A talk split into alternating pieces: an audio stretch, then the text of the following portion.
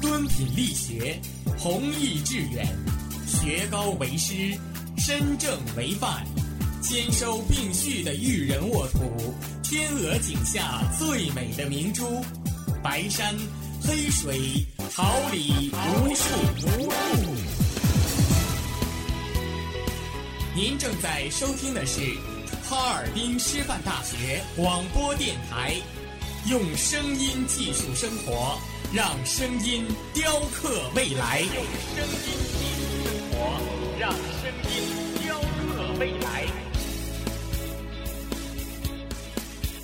I can fly.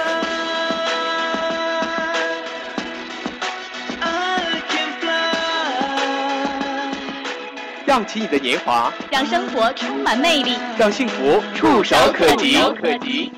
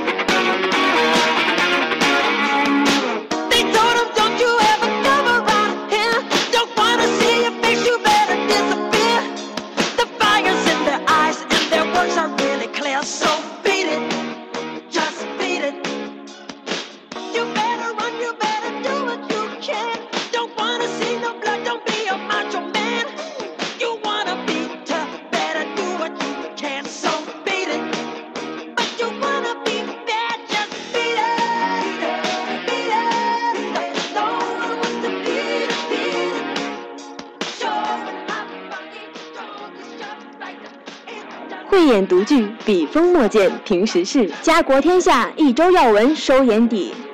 用我们的声音传递世界的讯息，让独特的视角挖掘社会的点滴。哪里有事件，哪里就有新闻；哪里有新闻，哪里就有现在读报。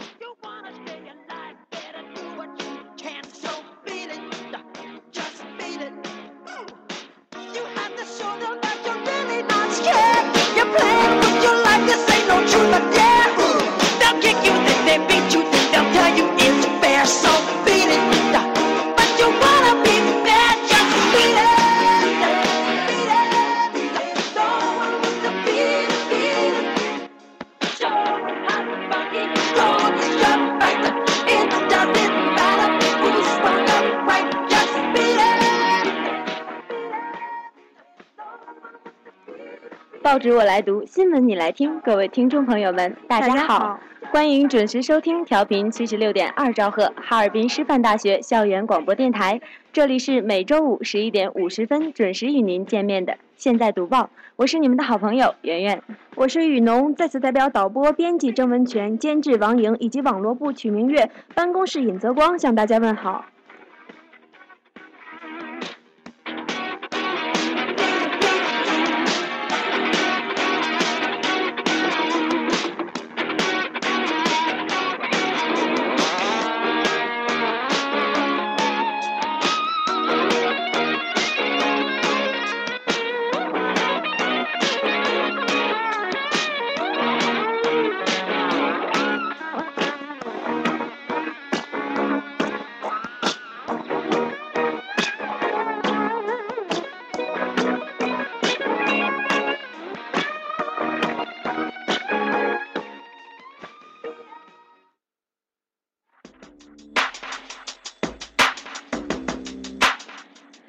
览时下主流报纸，掌握社会最新动态。下面进入后报速读。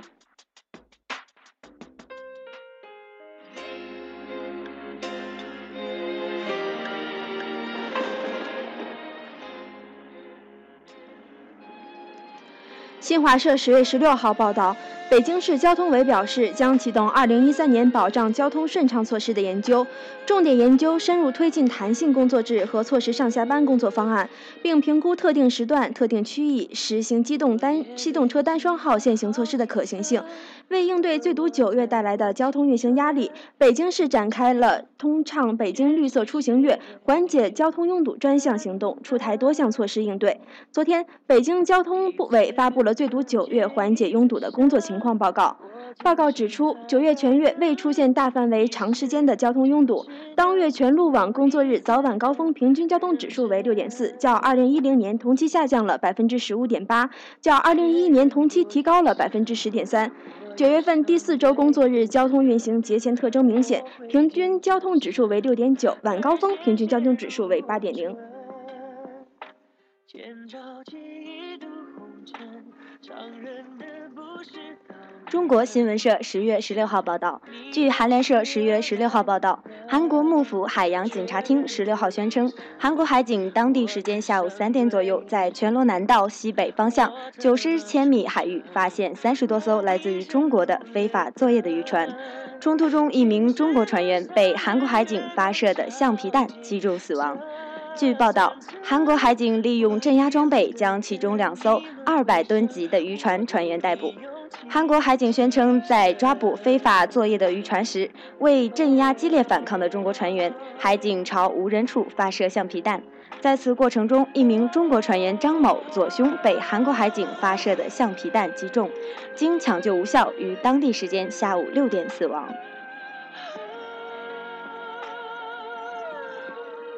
新华社十月十六号报道，十月十六号，二零一三年国家公务员考试报名进入第二天，从十五号早八点到十六号早八点，经过了一天的报名，已经有三万一千九百七十人通过审核。今天报名人数较昨日增长两万五千六百七十一人，为昨日报名人数的四倍。截止到十六号上午八时，共有四千八百六十八个职位都有考生通过审核，占职位数的百分之三十七点七，较昨日增长了百分之二十五点一。昨日中央党群参照公务员法管理事业单位为已报名职位最多的系统，而今天中央党群机关成为审核通过职位最多的系统。中央党群系统已经有百分之五十八的职位有报名人员通过审核。到十六号上午八时，无人报考职位共有八千零五十九个，这些职位多集中在国务院参照系统公务员法管理事业单位。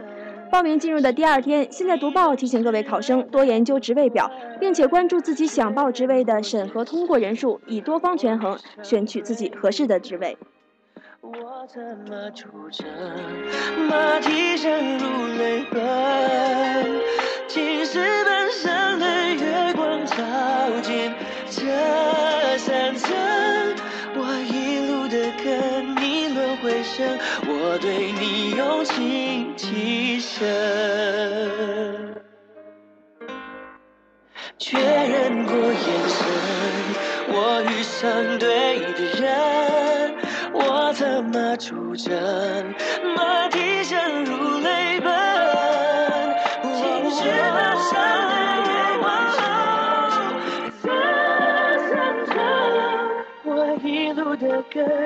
轮回声，我对你用情极深。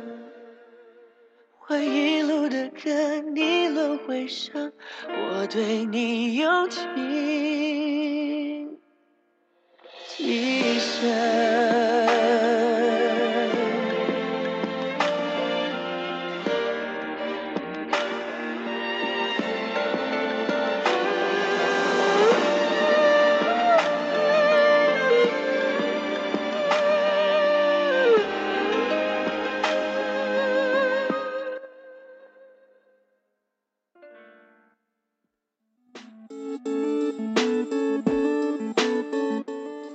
评论最具价值新闻，多角度展现新闻本质。下面进入新闻评点。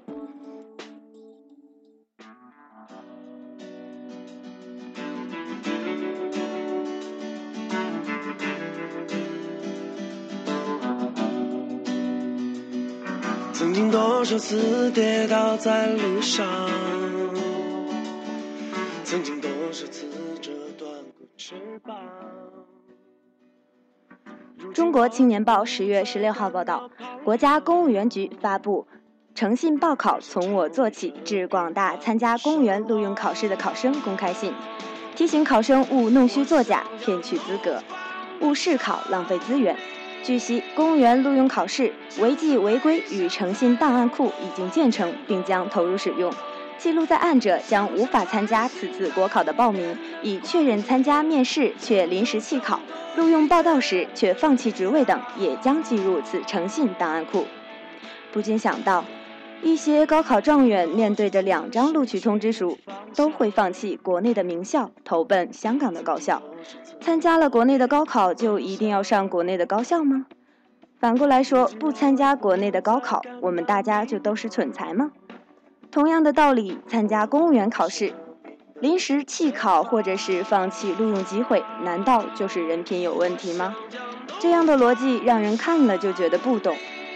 这何尝不映衬出权力的“你有权拒绝我，我却没有权利拒绝你”的思维吗？必须承认，人性都是自私的。如果是被肥缺部门录用，难有放弃资格者。如果在成功考取了艰苦的岗位之后，又发现了有更好的选择，多数人还是会选择后者的。尤其是在公务员考试越来越难的今天，众多的应试者恐怕都是怀着有枣没枣打几竿子碰运气吧。这种情况下，权力部门怎能要求考试者忠贞不二呢？严格意义上讲，某些人爽约是有不厚道之嫌，而在录用阶段，这类人就自我放弃。何尝不是一件好事呢？国考不是战场，不存在逃兵一说。在考试中，主考部门更有确保考试公正的责任和义务。现在的公务员考试最大的问题，并不是出在考生的身上，而是出在主考的部门那里，不在增进国考公信力上下功夫，却变相的剥削考生的权利。这么做显然不妥。人民日报十月十六号报道，今天大家都非常迷信支架，崇拜搭桥，它对急性心肌梗死是非常有效。但是根据现在的统计资料，一半的支架都是不靠谱的。因此，在稳定的情况下，我作为心脏科大夫不建议做支架。我国著名的心血管专家胡大一对记者是这样说的：有些东西啊，既可以成为救人的良药，也很可能沦为害人的工具，比如说吗啡。吗啡可以用于其他镇痛药无效的急剧疼痛、晚期癌症病人的止痛、镇静并减轻心肌梗死患者的心脏负荷等等。但是呢，由于连续使用一周以上就可以导致其依赖性，吗啡很可能沦为毒贩与吸毒者的至宝。当吗啡作为严格的控制麻醉药使用时候，价格是非常低廉的；但是，一旦流入到了毒品交易市场，它的身价便会几何式的暴涨。在某种程某种程度上，心脏支架手术如同被一些医疗机构做上了瘾。这不仅表现在一些可做可不做的心脏支架手术变为必做，而且支架的放入量大有多多益善的趋势。在这背后，则是支架手术的暴利，以及某些医院与医生的利欲熏心。对于患者而言，医生说应该做的手术，自己敢说不做吗？至于到底该做还是不该做，我们是没有辨别能力的。卫生行政部门不可能不知道，心脏支架以及骨科、牙科等手术器材蕴含着惊人的暴力，但到底采取了什么样的措施呢？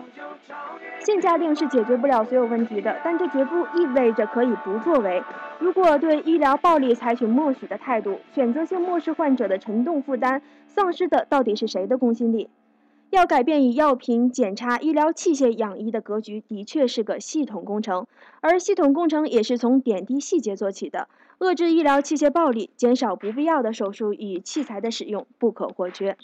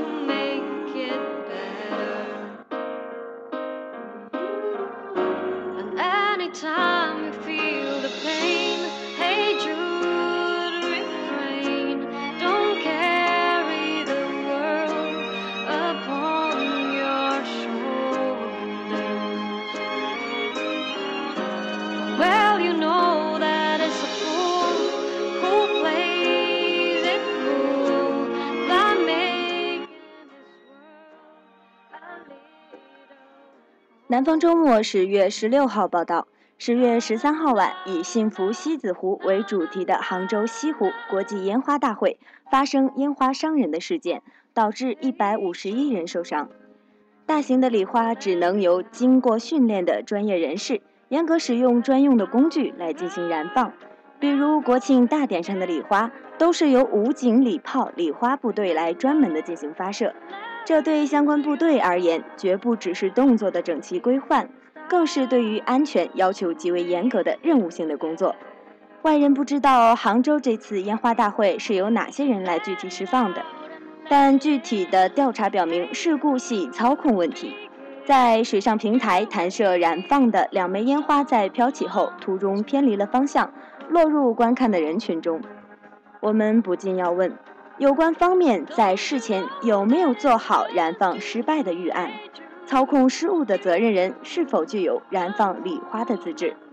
从结果来看，杭州方面的相关准备与应急预案显然是存在着相当的瑕疵。如今一些地方倒是很热衷于上大型的活动，搞大声势，试图出大名赚大钱。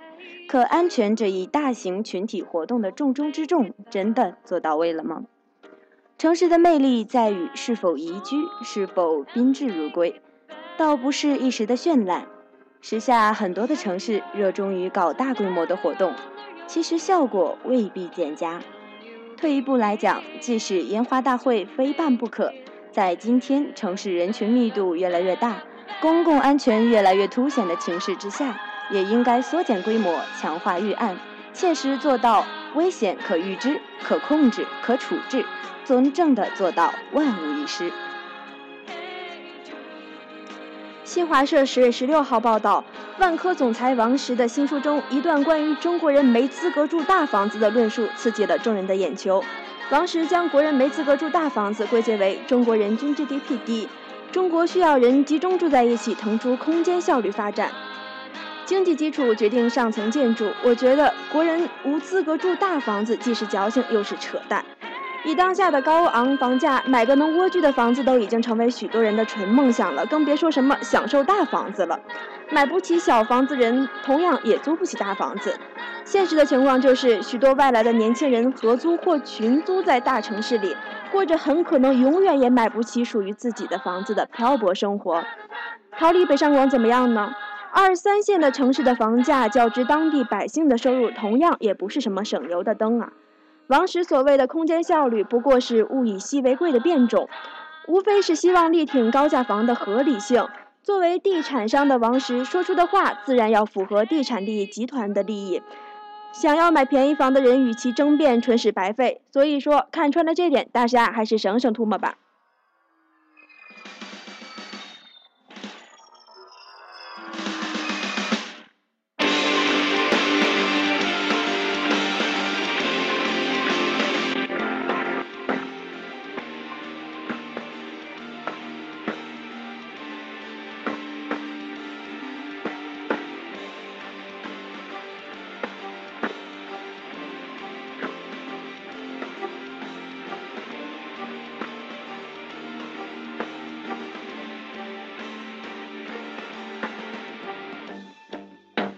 只蚂蚁都有眼睛鼻子，它美不美丽？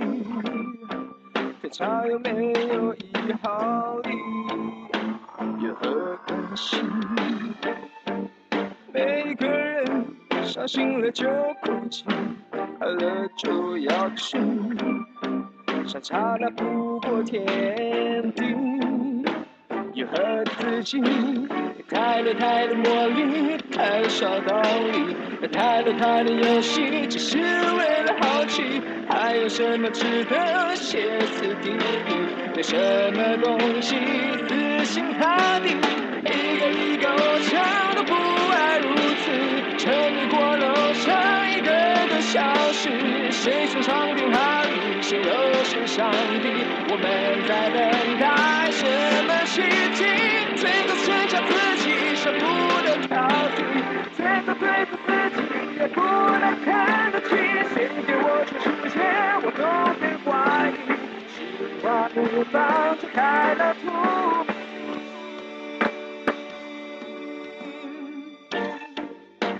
什么里都有眼睛鼻子，它美不美丽？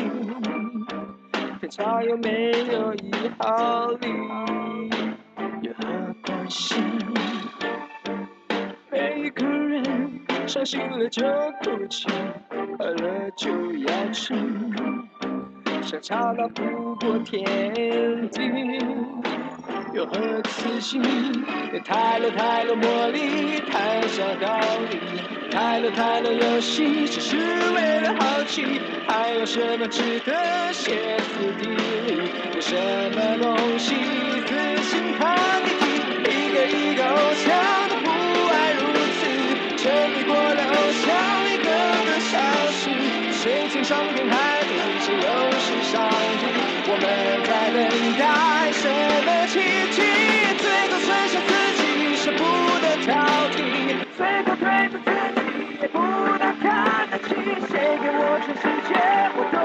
会怀疑。希望不放弃，开到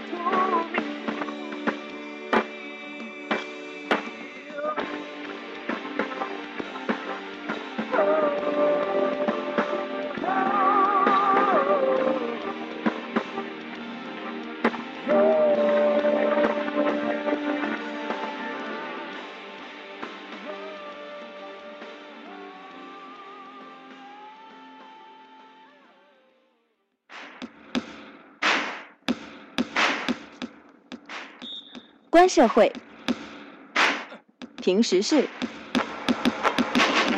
论事实。下面进入本周关注。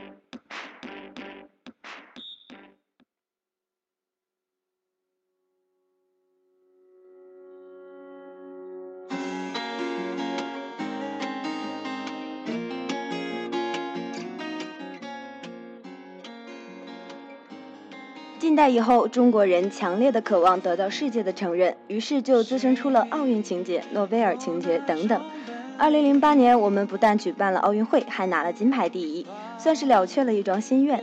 从此，国人开始看淡奥运会。而现在，就在前些天，中国作家莫言拿下了诺贝尔文学奖。这一结果不仅对莫言个人对中国文学的肯定，更让中国人得到了又一次的解脱。那么，我们今天就来聊一聊，诺言拿了诺贝尔奖，了却中国的一桩心愿了吗？有两种结局，看谁先说放弃。是我太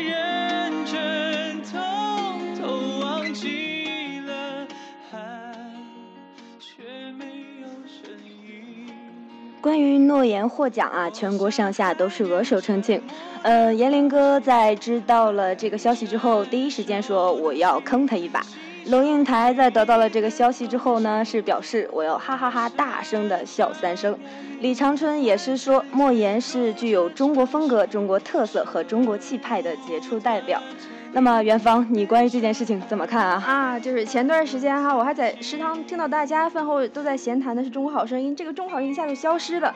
而现在这个莫言的话题呢，我想不管是读书的人还是不读书的人，都已经是人人皆知了，而且非常亢奋的在聊着这个话题了。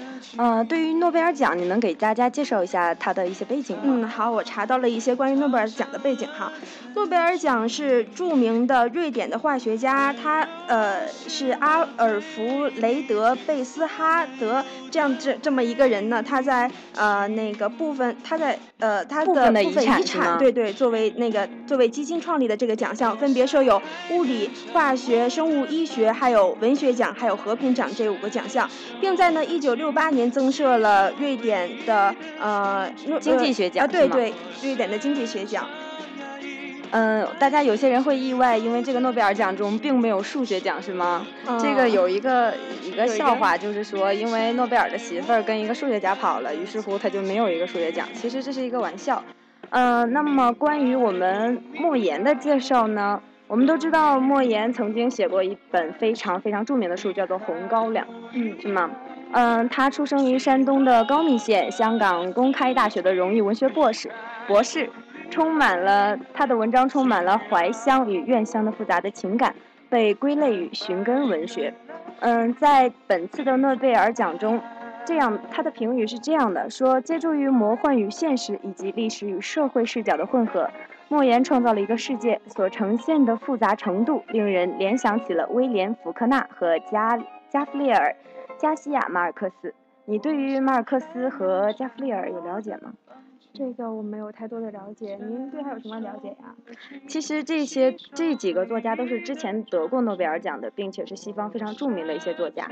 那么我们莫言这样一个本土的作家能够得到这么这样的一个奖项，其实是对我们中国整个文学的一个认可，或许说是整个世界的文学大门向中国敞开了。他们开始有这个希望，想要去了解中国的现状，想要去了解中国的文化。把就是说中国的文化已经走出去了，然后已经向向世界大门敞开了这样的一个状况。嗯，呃，对在莫那个诺莫言获得这个奖的时候，其实我最关心的呀是他这个奖金的问题，因为呃，据了解是七百五十万，这个非常不小的这个数目嘛。就是对于我来说，如果七百五十万砸到我身上，我都不知道该怎么办。所以说呢，就这个我很好奇嘛，就查了一些资料，就是这个七百五十万到底应该在国际怎么花，或者说在国际它会怎么样呢？嗯、首先呢，七百五十万元可以在美国的南部那个加利福尼亚花买上个三十二万平方米的农场。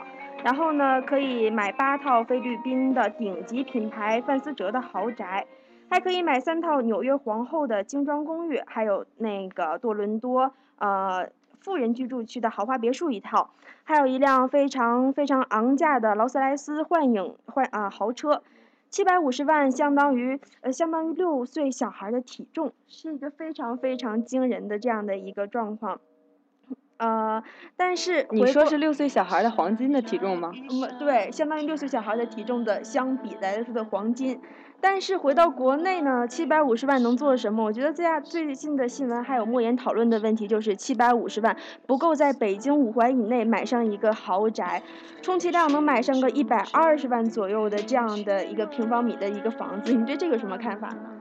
对他这个，我之前有一些房地产商说了，如果就是莫言把它投资于地地产方面的话，就是在北京五环以内买一个一百二十平米左右的房子。我们也知道莫言他至今是他们一家是三代，嗯同时住在一个九十一平米的由军队分下来的一个房子。嗯，确实作为一个作家，我觉得他现在。因为他本身也是中国艺术研究院文学院的院长，并且是拿着国家特殊津贴的，所以对于他来说，生活上可能并不存在着多么大的困难。嗯，在他现在是由于由于房子的问题，所以说他的女婿和女儿可能需要住在北京，而他们老两口就要需要回到老家去住。嗯，如果这个钱用来投资，就是买一个房子的话，可能他们就不需要这样两地分居了。嗯，但是莫言表示，呃，暂时这个想法还是在酝酿当中。这时候我们彪哥就发话了，我们彪哥说：“我有很多房子，北京的房子你随便挑，我陪你挑。”对我有两套房子，然后你想想住哪个我都免费送给你。但是就是咱们节目非常熟悉这个彪哥啊，然后他并没有得到莫言的正方回应，而是他的父亲还有他的哥哥回应了。这个您知道吗？你知道吗？就是他回应说什么？他回应说：“嗯，我作为一个农民的孩子，我一直觉得不劳而获是不应该的。我没有劳动，就是怎么说，无功不受禄。对，无功不受禄。嗯，然后呢，我们来了解一下，就是关于你说的这个奖，为什么大家都这么举国上下都非常的高兴？是因为中国空缺了一百多年。在这个诺奖上面一直都与他擦身而过。嗯，纵观我们现在文学界的一些著名的人物，比如说我们刚刚说过的严歌苓，还有李敖、余华，以及我们之前说过的一些路遥等等，这些人都是对于我们来说都是如雷贯耳的一个个的名字。嗯但是他们都与我们的一个诺奖可能说是擦肩而过吧。那么历史上其实也有更多的人，鲁迅知道吗？鲁迅，对，鲁迅在一九二七年的时候，曾经刘半农在跟一个诺奖的一他们的提名的人士在说的时候，说要把鲁迅推上去。鲁迅说：“我觉得我自己还没有到达那个实力，去跟其他国家的一些文豪去竞争这么具有一个，呃，具有高度的一个奖项。”于是他拒绝了这样的一个提名。然后在后来，沈从文写嗯编程的那个。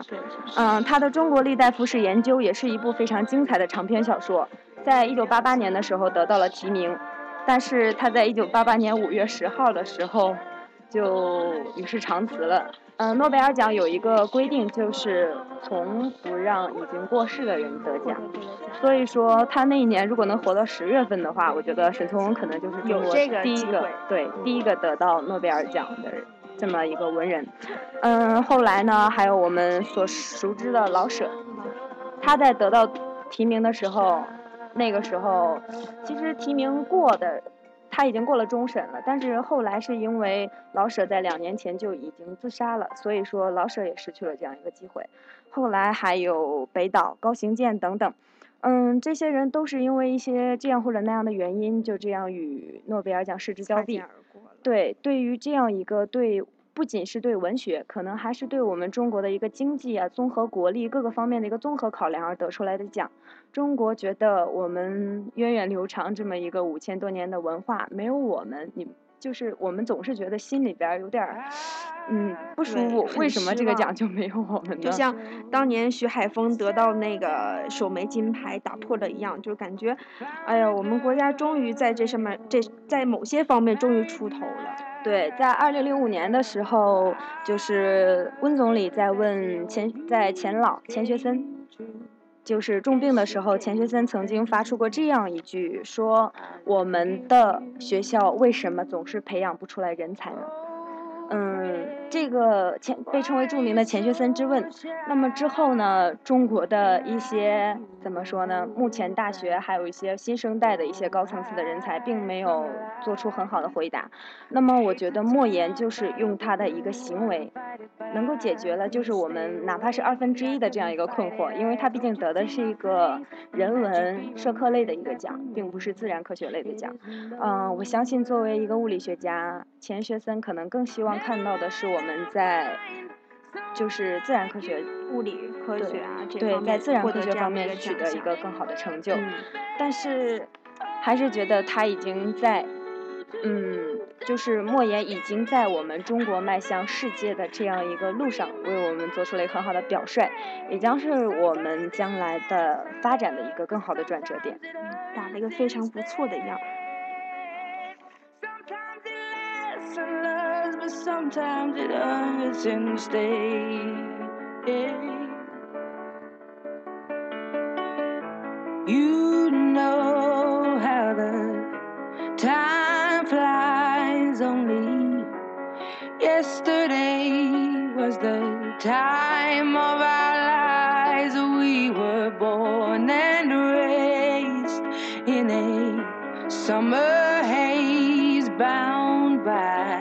surprise of our glory days. I hate to turn up out of the blue uninvited, but I couldn't stay away. I couldn't fight it. I had hoped you'd see my face and that you'd be reminded that for me it isn't over.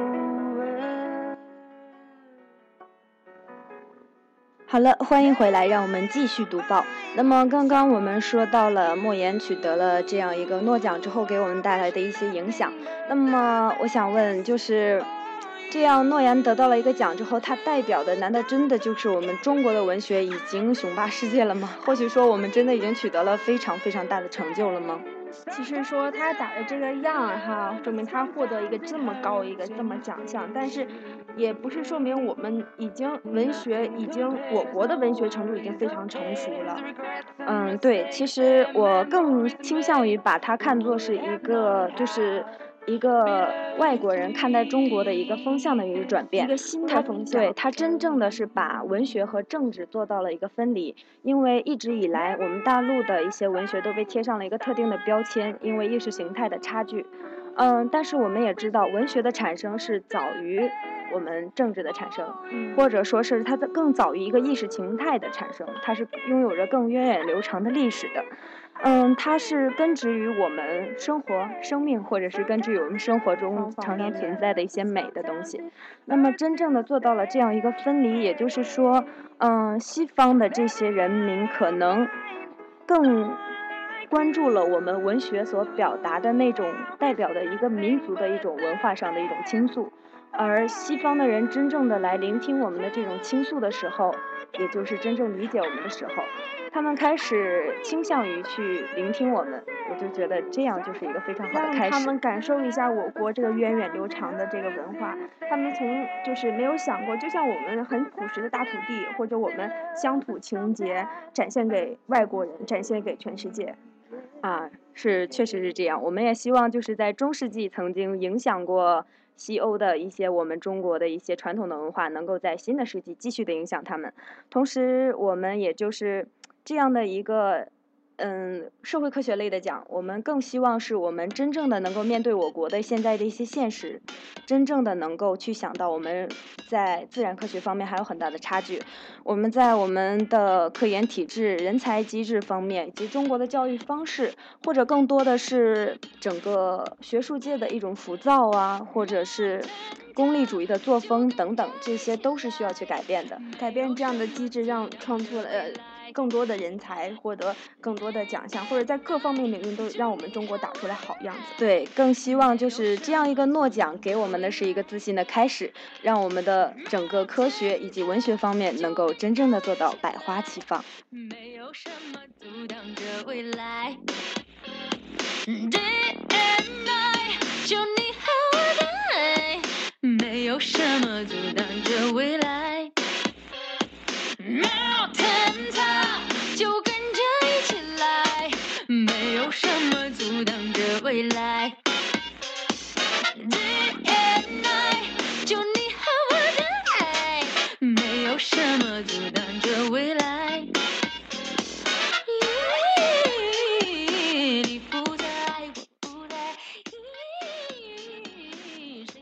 以上是今日现在读报的所有内容，感谢您的收听、支持与关注，也感谢为我们工作了一年的编辑郑文全。